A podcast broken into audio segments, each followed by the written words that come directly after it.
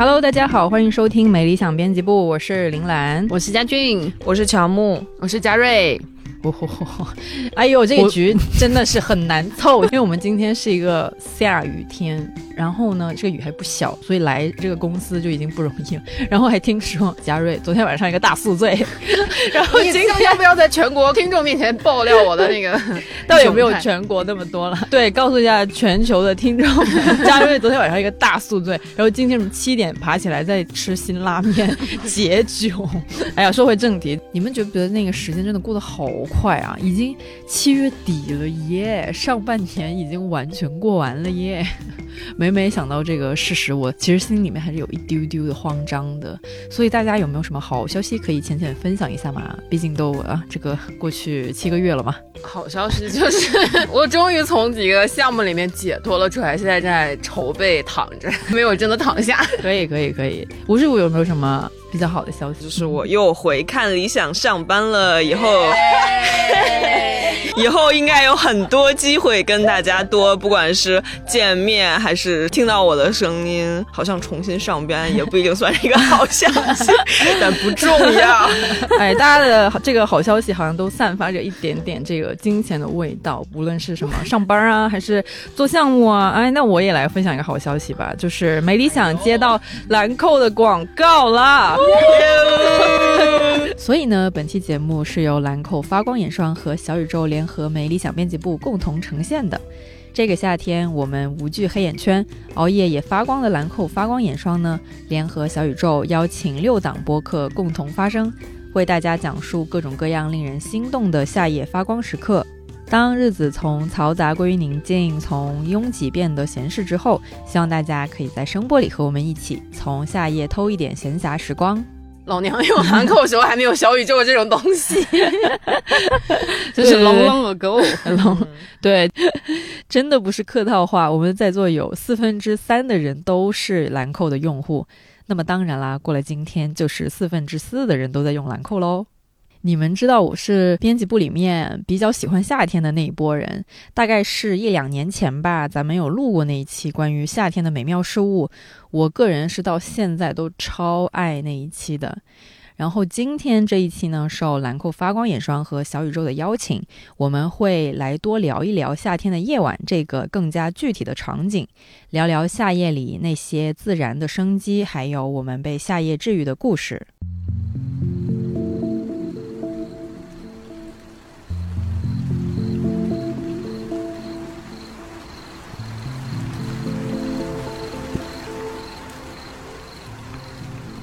我知道嘉瑞最近去了趟云南搞项目，虽然很辛苦，但是那边的夏夜应该是还蛮漂亮的吧？对，云南就是很漂亮。我们去了一个叫微山古城的地方。然后它是离大理比较近，因为那个时候北京是三十五度、四十度，每天都很热。但是云南因为它是高原，它它其实很凉快，然后在那边就很舒服。那个时候云南的天可能就前两天北京那个天一样，就是很多蓝天白云，然后朝霞晚霞，就是很美很美。然后我印象特别深刻的就是我们在那个古镇是住在一个广场边上，然后那个广场就是类似那种市民广场，就是到晚上傍晚的时候。就是该跳广场舞的跳广场，舞该打篮球的打篮球，然后该小孩子在那玩去，就是整个感觉整个城里的人全部都拥在了那个广场上。然后对于我们这些每天坐在办公室，然后在地铁、公交上通勤的人来说，至少对于我来说，我很久没有见过那么多活人。好家伙，平时我们这群人都是在他眼里不是活人，上班的丧尸。对，都是上班的丧尸，都是地铁里面拥挤的人头，但是在那个广场上就是认认真真生。活的人，然后我就 我就好感动。然后呢，有两队在非常认真的打篮球，就是在一个。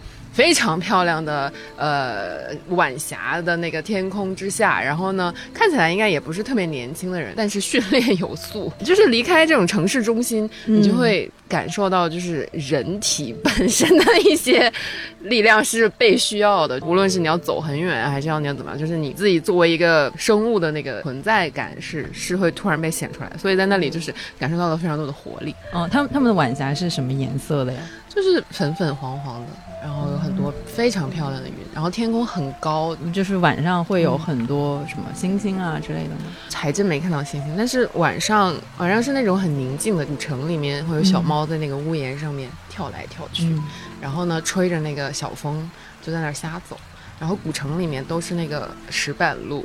就是走上去滴滴答答，然后也不会有车，因为那里都会被封起来，那个感觉就超好。就是你去了一个异时空，然后 虽然工作很繁忙，但是可以暂时抛下一些些。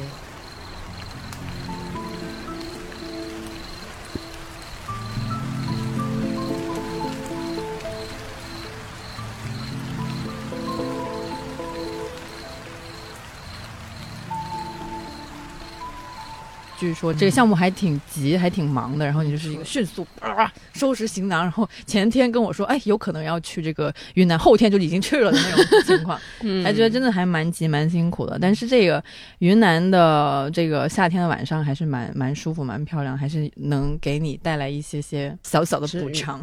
嗯，有好多个瞬间都能记得住，就还蛮开心的。嗯，来讲一个印象最深刻的，但 是感觉好像都在喝酒，所以不太好拿出来讲。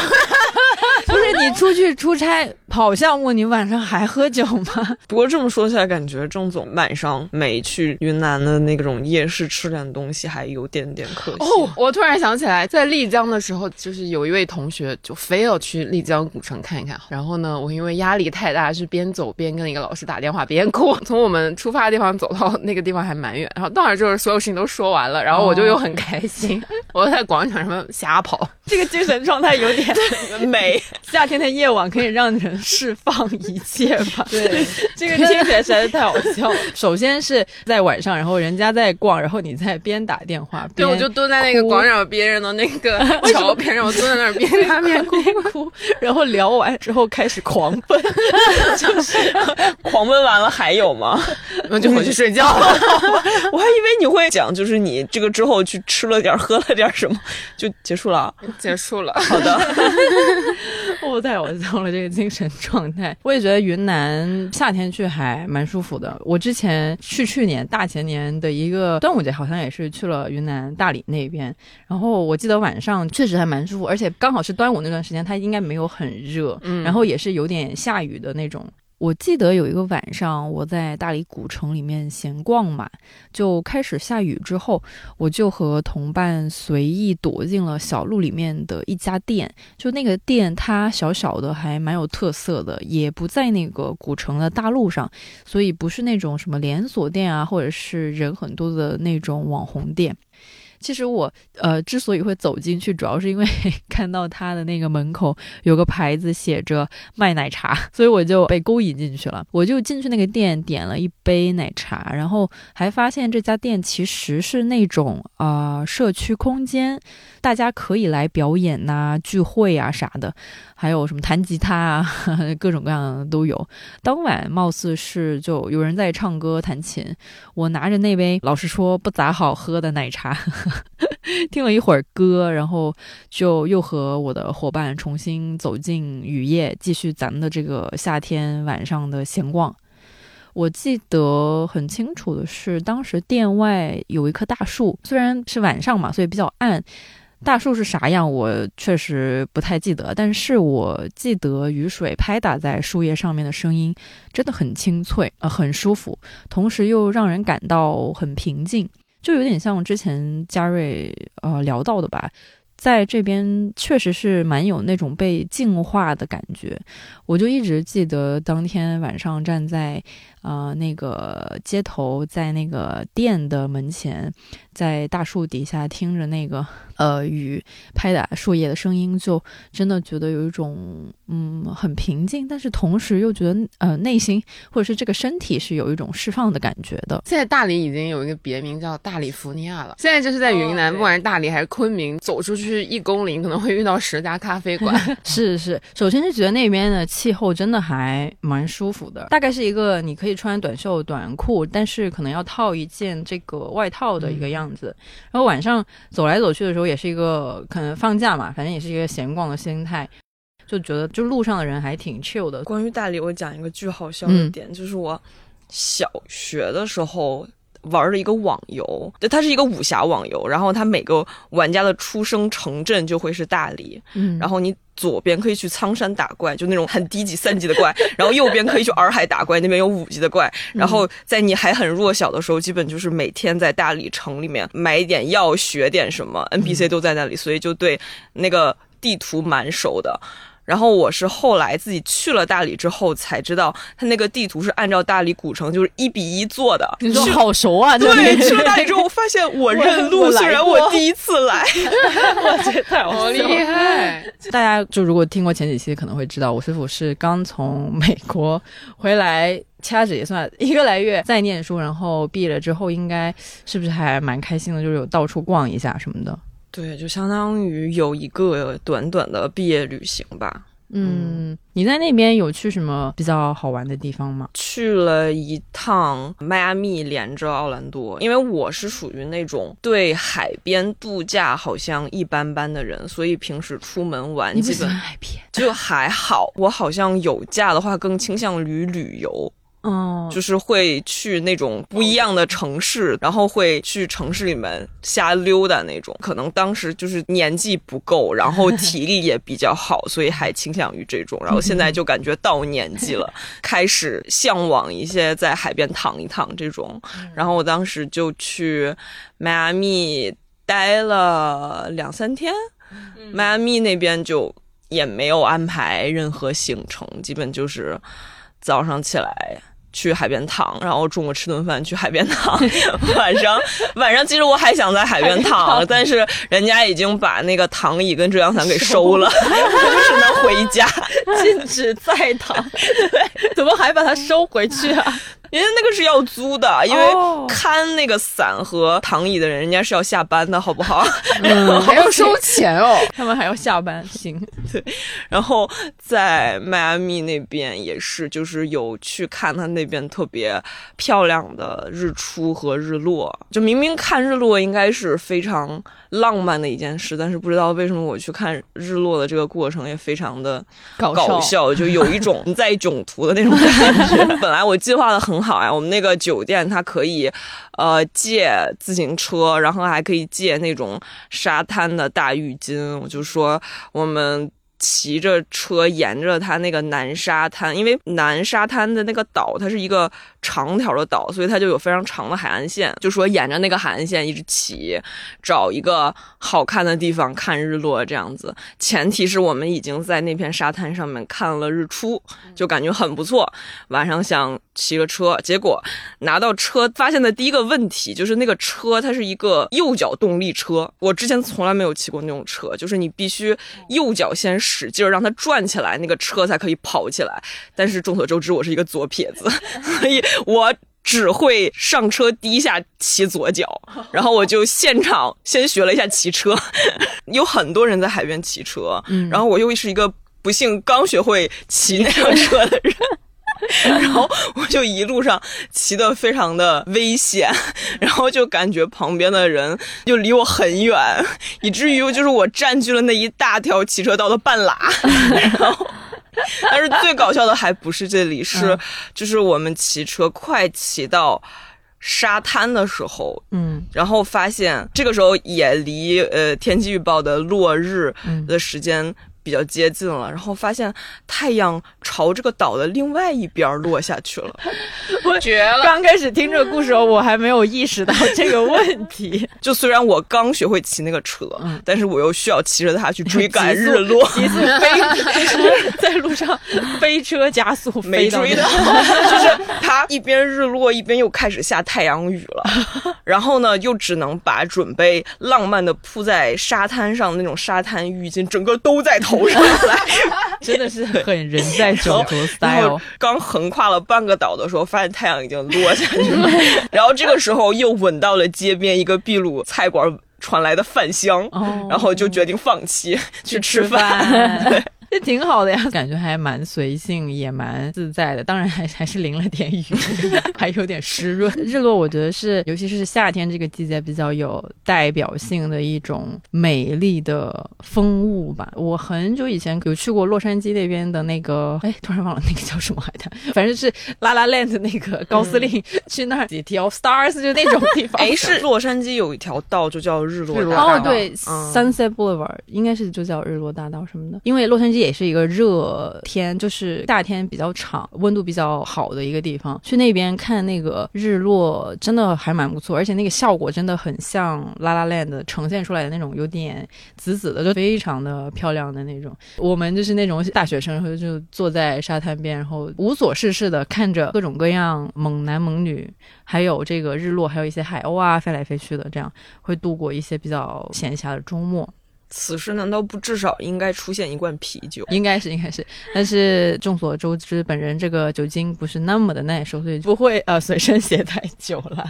那你们觉得夏夜中有没有哪些景色啊，或者是一些风物是你们就是特别喜欢的？我觉得比较夏夜独有的，可能就是这种暴雨和闪电吧。我刚说完日落，然后他给我来一个 暴雨和闪电，真正的户外大佬出现了，对，能够感受到一种强劲和生猛的力量。可能是因为我从小在就是川渝地区长大，然后那边就是夏天是非常多的这种暴雨啊，就是闪电啊，然后小的时候会有一点害怕，但是后来就不知道怎么的，就有一点能够欣赏那个闪电的美。还有就是我觉得暴雨带来的那个。味道跟其他的所有的普通的雨都是不太一样的，就是因为它那个风力太强，嗯，然后而且它那个雨量很大，它其实好像会把那种泥土非常深层次的那种气味混合那种植物的那种气味全部都翻出来，就是那个味道就很特别，我就很喜欢很喜欢。后来看到那些人很厉害，可以把闪电给拍出来的时候，然后我就觉得哇，这个东西竟然是可以被捕捉到的，所以我就觉得诶，好神奇哦。然后我再想了一下，应该是其他时。间都不太会有暴雨吧？这个我觉得还蛮有趣的。那你会出去淋雨吗？闪电的时候还是大家不要出去。大家都知道，众所周知，不要在打雷的时候去空旷的地方，以及站在树下。但是我会开窗。嗯，就是我会把窗户大大的打开，然后有的时候就是会那个雨全部都把我们那个本来就是开放式的阳台就淋得有点湿，但是我也不是很介意这件事情，因为我觉得夏天的房间其实都有一点那种闷闷的味道，然后如果有那种暴雨大风，然后它真的可以把那个味道给一扫而空，而且就是夏夜如果有这种暴雨，其实第二天整体的那个。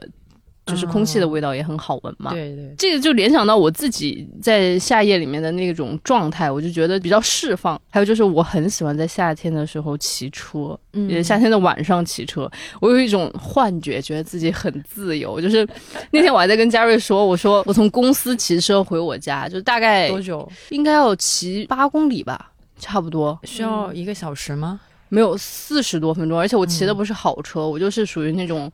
共享单车，真的，我就说共享单车，Let's go！就是我会突然有一个 idea，就是我今天要骑车回家，然后就算没有自己的车，我骑单车也要回家。然后我之前在上海住的时候，我也是从虹桥火车站，然后骑车回到我家，就是大概骑了一个多小时。嗯，现在骑车回家只要四十多分钟。我跟家人说，骑到一半腰好疼。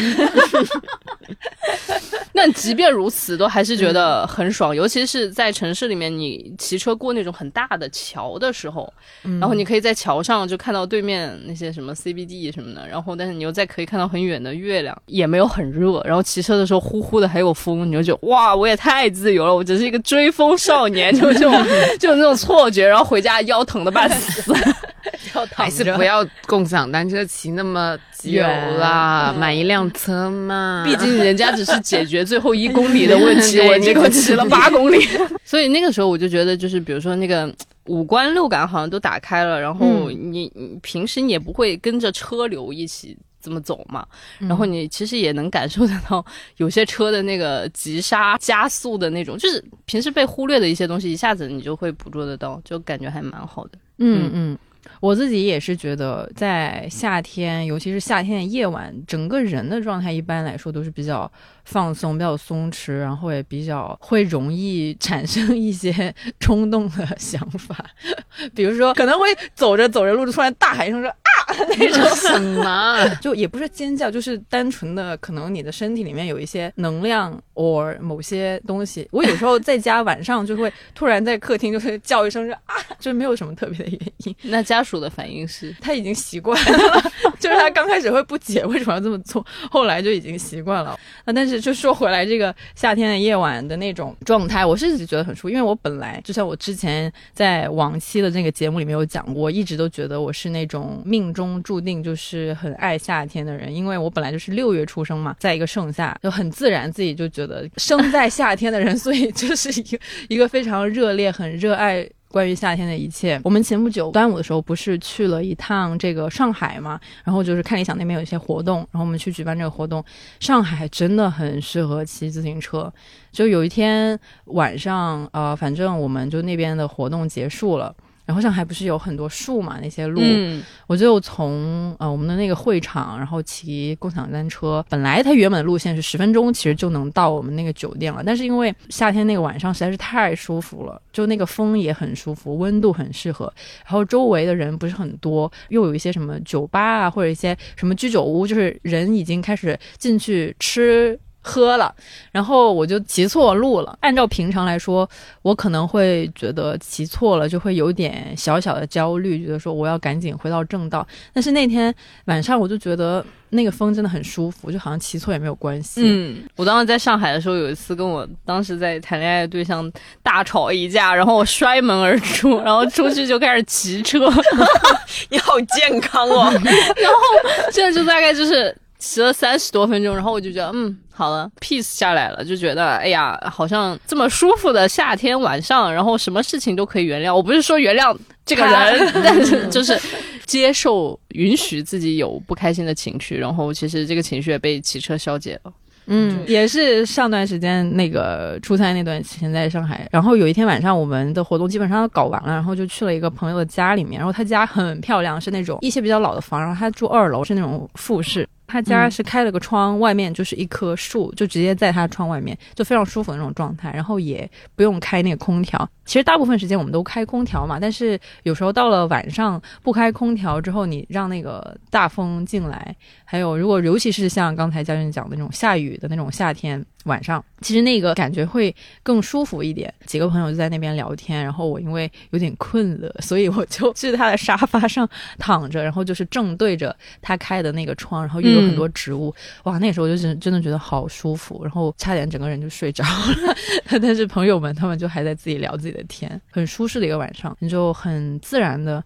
可以就打开自己的一些感官，去感受这个夏天的晚上的一些比较自然的东西。其实我特别喜欢晚上在北京的胡同里面散步，然后我比较喜欢的路线，因为我们公你推荐一下，我们公司在北三环嘛，所以也跟你也没什么关系，基本上是可以从安定门开始走，然后呢穿过国子监那条街，然后就到了雍和宫边上，然后可以沿着雍和宫。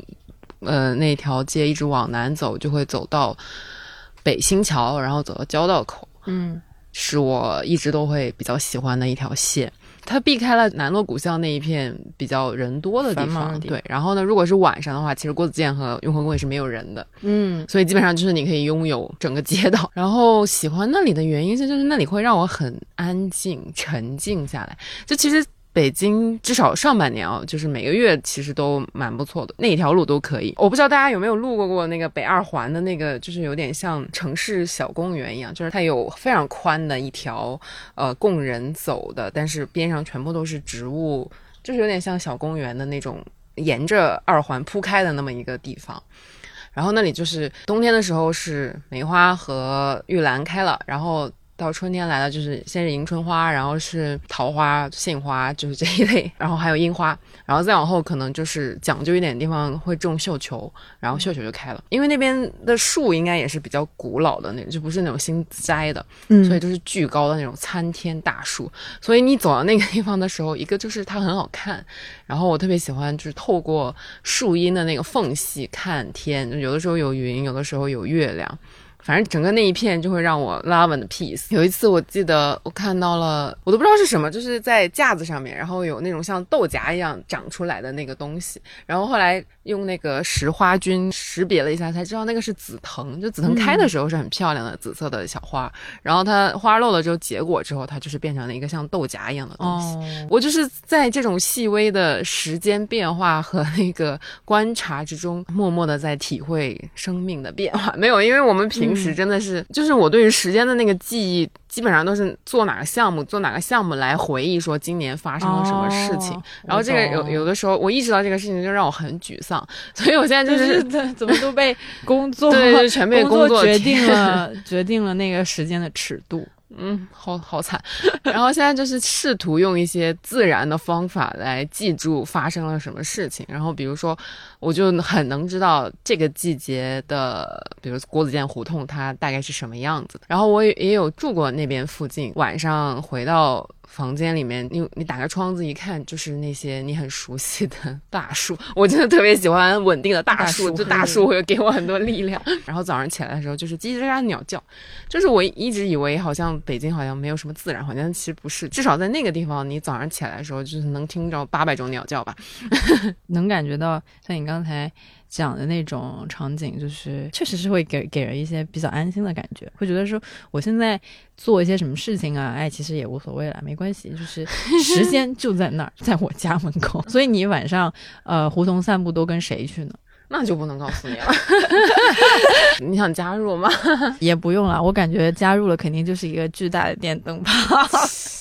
我其实还挺有共感的，就虽然我没有像嘉瑞那么多的去胡同那边散步，但是我觉得我对北京产生一些比较好的印象，嗯 也是因为一些个夏天晚上的散步。我跟我男朋友刚刚确认关系那会儿，就经常去散步。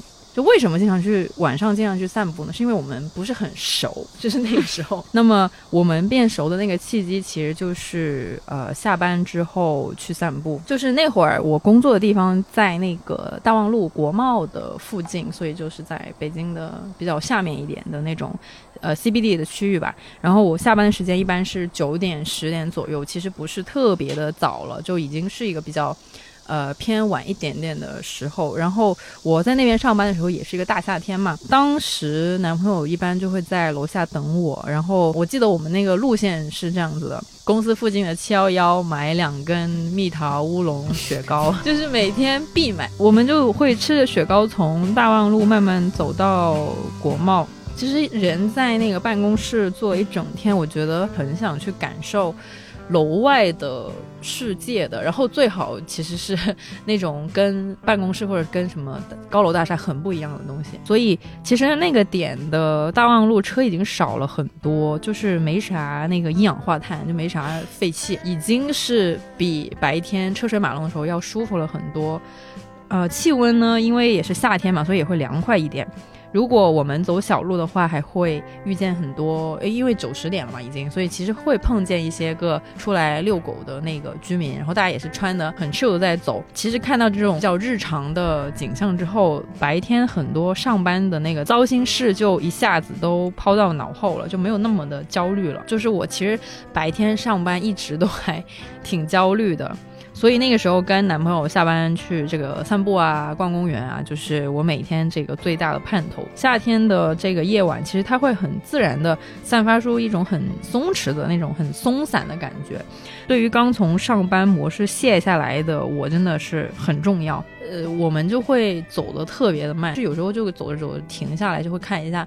那个夜空上面的云啊，就是晚上其实也是有些云的嘛，但是就很浅，就你需要用力的去看。虽然也没有任何的意义，就单纯的想要看一下身边各种各样的东西，或者我们也会坐在路边的那种小公园那边聊天，可能会走大半个小时吧。基本上我们就是不看手机，其实就是为了不看手机，所以会很用心的去看各种没有意义的东西，就是像什么云啊，或者如果有星星的话，也会坐在那儿 就是看星星，也没有什么意义，或或者看看呃路边的什么花花草草之类的。看见可爱的小狗也会嗯努力的跟人家打一下招呼什么的，就大概这样走了大半个小时，我就会到达这个国贸地铁站，然后我就再从国贸地铁站坐地铁回到我的。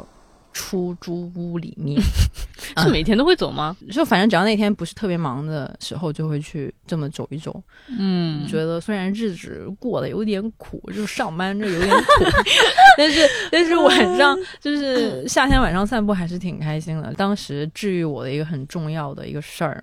哦，然后我散完步，其实到家基本上就十一点多了，因为那个时候就觉得自己像灰姑娘一样，每天都要赶那个末班车，一定要回家，要不然我就打车巨贵，不行，我从国贸打车回来回去我家就可能要巨款六十块钱，绝对不行，所以我必须 要赶着坐末班车从国贸回到我的这个出租屋里面，到家就基本上十一二点，就是真的是一个半夜的状态，然后就得赶紧洗漱嘛，因为毕竟我第二天还是要。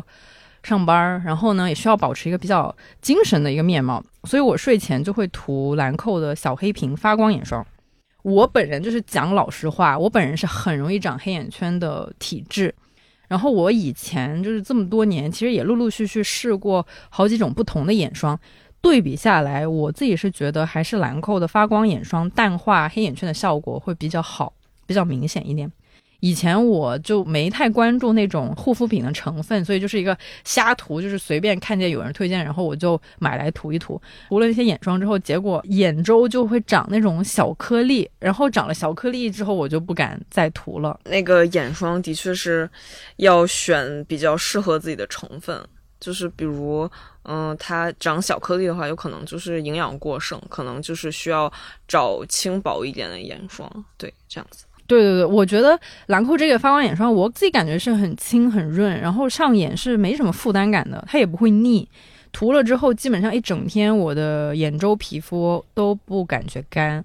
然后如果坚持涂两三周以上的话，黑眼圈真的会淡化很多。所以如果我工作日晚上优惠。结束回家，我就会狠狠涂发光眼霜，对我的这个黑眼圈进行一番挽救。反正就是不仅是这个优惠神器，也也是这个熬夜神器，非常适合黑眼圈体质的宝宝。我就说句老实话，像我们编辑部的各位编辑朋友们呢，其实都是这个三十岁上下，然后眼部也慢慢有点细纹了。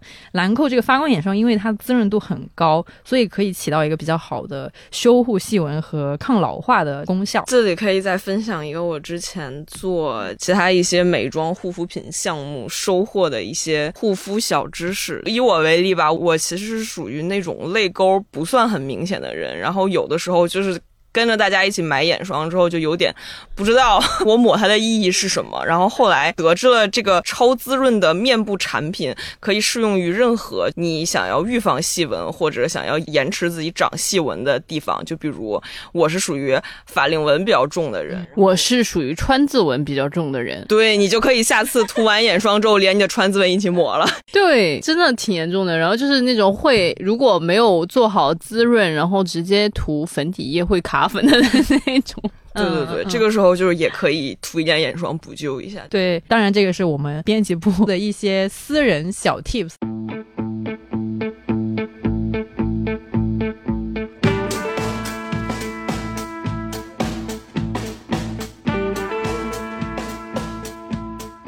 不知道是不是受那个文艺作品的影响，其实夏天总是给我一种嗯意犹未尽的感觉。你会想抓紧时间在这个季节里面做各种各样的事情，就是因为总会觉得在夏天的夜晚，嗯，做了很多事情，但是同时呢又会留下一些小小的遗憾。然后我个人是觉得这种情绪也是让夏天的夜晚更加的生动和值得留念的部分。其实我觉得这种夏夜的遗憾，主要是因为夏夜本身太美好，所以。就算是小小的遗憾，它都变得非常的瞩目。但比如说，大家想象一下冬夜，就是你会觉得 是，反正我自己是在夏天夜晚发生过，就是蛮多一些，我觉得呃有点有点遗憾。回想起来，会进入一些有点 emo 的状态。但是那个 emo 不是那种不好的 emo，就只是那个会呃情感比较强烈的那种状态。我先跟大家分享一下我的一个小故事吧。我大概四年前的时候，我还在纽约那边上学，然后那个时候其实已经决定了要回国了，所以在回国的前几天，我就约了我的高中朋友见面。就他那那会儿他也在美国工作，然后我们就约了见面嘛。然后他是准备留在美国工作的，但是我就是准备回国求职嘛。那天傍晚，我们就吃完饭，然后我们就溜达到一座大楼的中庭，看着。East River 上的落日聊天，那边其实还挺舒服，因为那个地方呃很妙，是在于呃我在纽约念书的那些日子里面，就是一个勤勤恳恳的读书社畜，就虽然不是上班，但就是勤勤恳恳每天都去念书，其实没有太去发掘这个城市的很多地方。然后是我的那个同学，他跟我说，他以前有一次打工的时候，他就来到了那个大楼，然后他发现那个大楼的中庭呢，刚好也是对着那个河的，所以其实是一个非常好的观景。位，但是因为他平时他是一个办公大楼嘛，一般的游客他不太知道这里其实是谁都可以进去的，所以他就把我带去那边。那天的那个风我记得就非常的舒服，然后那个日落也是那种有点橙色的感觉，所以我们就在那个亭上大概就有的没的聊聊乱七八糟聊聊天聊了好一会儿。隔壁还有一些纽约中产在那儿做户外瑜伽，我记得非常清楚。所以等那个太阳落下之后，我们又走到附近的一个市集，我买两个冰淇淋球，吃完之后我们就各回各家。就是这么一个稍微有点萧瑟的一个告别。然后，因为我们其实认识很久，从高中到大学毕业，当然我们去了不同的大学上学了。然后，我们的友谊就大概在四年前的那个纽约夏夜画上了句号。所以就再也没见过了吗？后来，呃，确实再也没有见过，但是也不是说完全不联系的那种类型了。但是联系非常的少。那天在河边看着太阳落下的时候，我其实心里面感觉就有点像一个周期的结束。呃，就是在。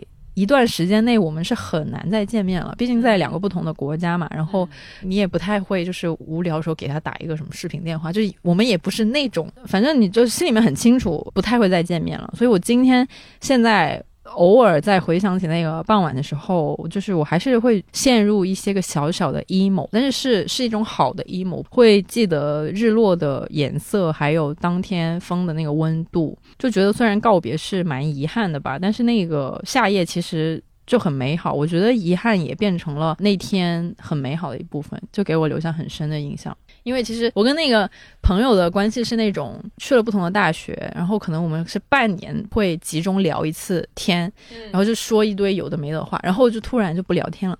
然后就一直也互相不找对方那种，就是那个联系的频率很奇怪，就是一旦联系呢，可以呃大聊几个小时，但是不联系的话，就真的是好几个月、小半年都不联系，互相都不联系的那种。然后我就是以前还在念大学的时候，就有一次是因为，反正也是因为一些男女问题，然后 然后这个词好严重，因为一些男女问题，最后像嘉瑞一样在在学校里面。大哭，然后当时就是没，反正心情很不好，就没找到一个可以打电话的人，就当时就想，那要不打电话给他吧，然后就打电话跟他大概讲了一下，他是个越南人，所以我们就是用蹩脚的英语沟通，我们之间的那种关系还还挺奇妙的，就是。是挺单纯的一种男女之间的友谊，然后呃，他也会听我哭完，然后听我哭完就说啊行行行，那就这样，OK OK，fine fine fine，it's fine 之类的，然后就安慰一下，然后打完那个电话之后呢，然后又不联系了，就是又大半年 没有非常一期一会的友情，就是有点那种感觉。就是我们为什么总觉得夏夜是有点遗憾？我是感觉是因为我们几乎所有。学生时代的散伙饭一定都发生在夏夜，每一个学生的阶段都结束在夏夜。然后呢，我们又会在夏天认识新的朋友，走到自己的下一个阶段里面。就是说我之前看过一个说法，就是说虽然我们日历上的一年是从冬天开始的，嗯，但其实我们真正的感受的一年应该是从夏天开始的，因为我们总会在夏天获得一个新身份。比如我高中。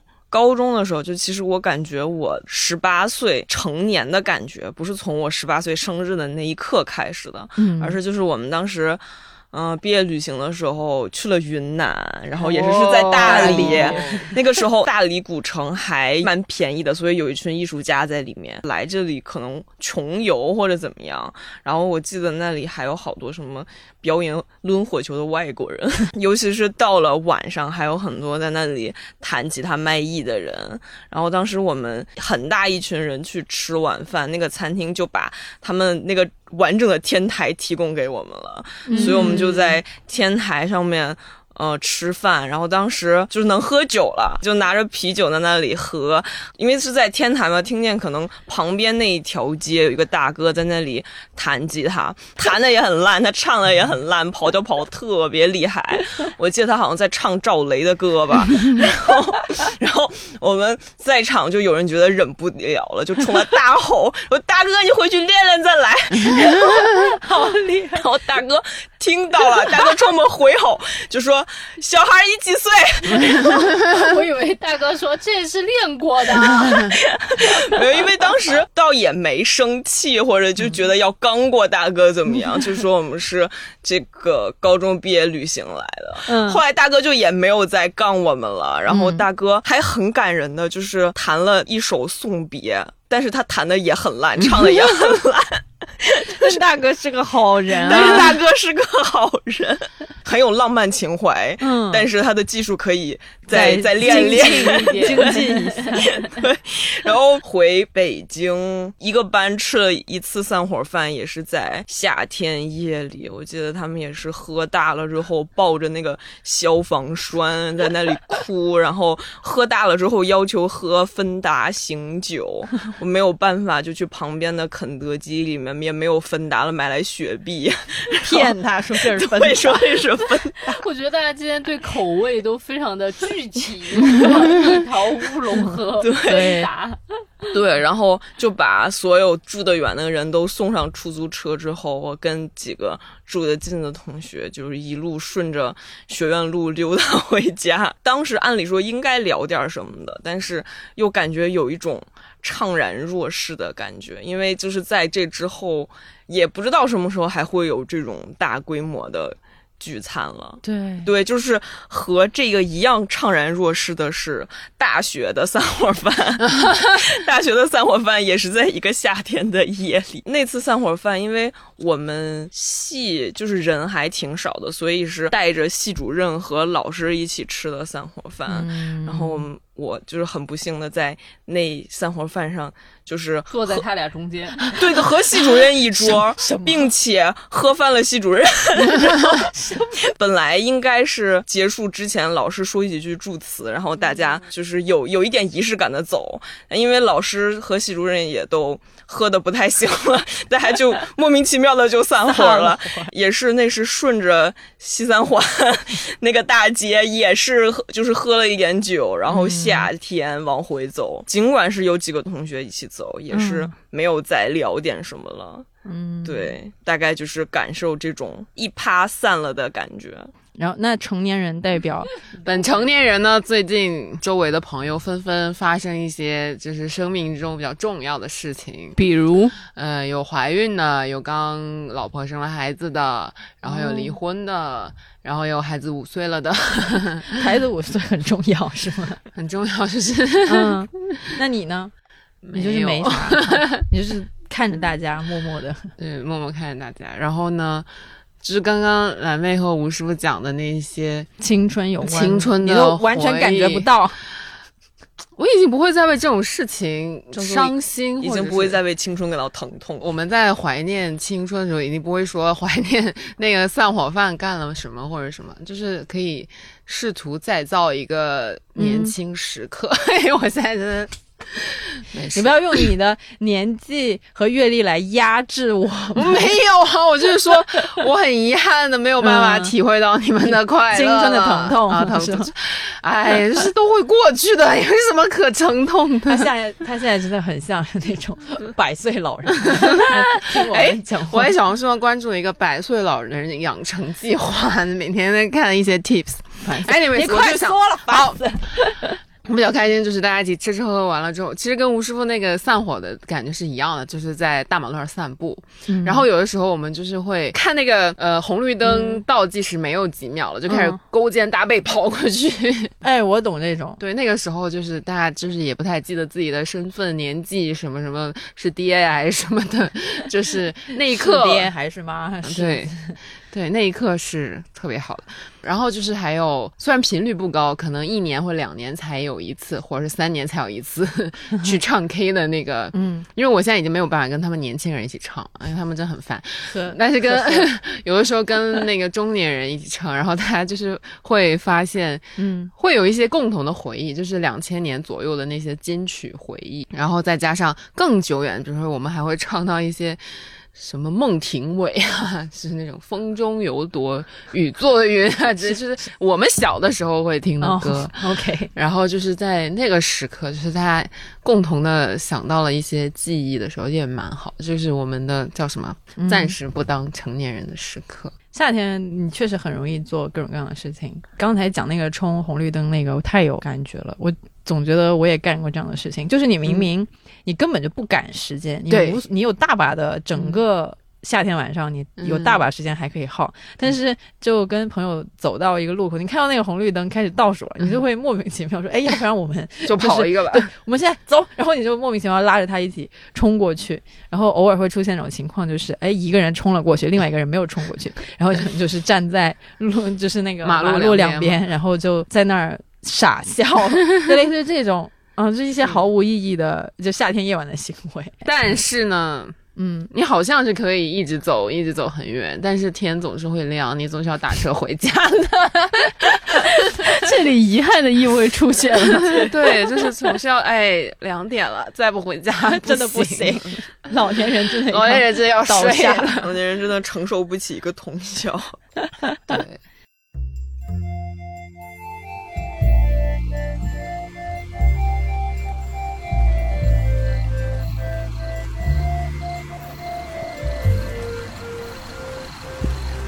好啦，那我们今天其实聊的差不多了。我觉得夏天夜里面有很多美妙的那种自然风物可以体验，也包括很多城市里面的东西，它好像就跟白天的时候不一样，你就觉得它晚上的时候会更加的有意思，更加的有趣。比如我们今天聊到的这种落日啊、晚风啊，还有什么星星啊，这种晚上的云啊，这种虽然夏天呢会带给你很炎热的白天。但是它还是把很多好东西留在了晚上，有了这些夏夜专属的自然生机，好像很多烦恼啊，嗯，很多遗憾啊都没有那么重要了。就有一些什么青春的疼痛那种，你也觉得就是，也也都还挺美好的，就是单纯的去享受那个晚上就好。夏天的晚上本来就是闪闪发光的嘛。好了，感谢大家收听兰蔻发光眼霜和小宇宙策划的《致闪闪发光的夏夜》系列播客。希望大家可以拥有松弛的夏夜，想熬夜的时候没有负担，想睡觉的时候呢好梦安眠。也欢迎你在小宇宙评论区跟我们分享那些治愈你的夏夜自然意象，什么样的景色、声音或者气味治愈了那个夏夜的你呢？我们将为大家送上一些惊喜小礼物，具体规则可以看看小宇宙评论区的置顶。那么就这样啦，祝大家夏夜浪漫，拜拜，拜拜。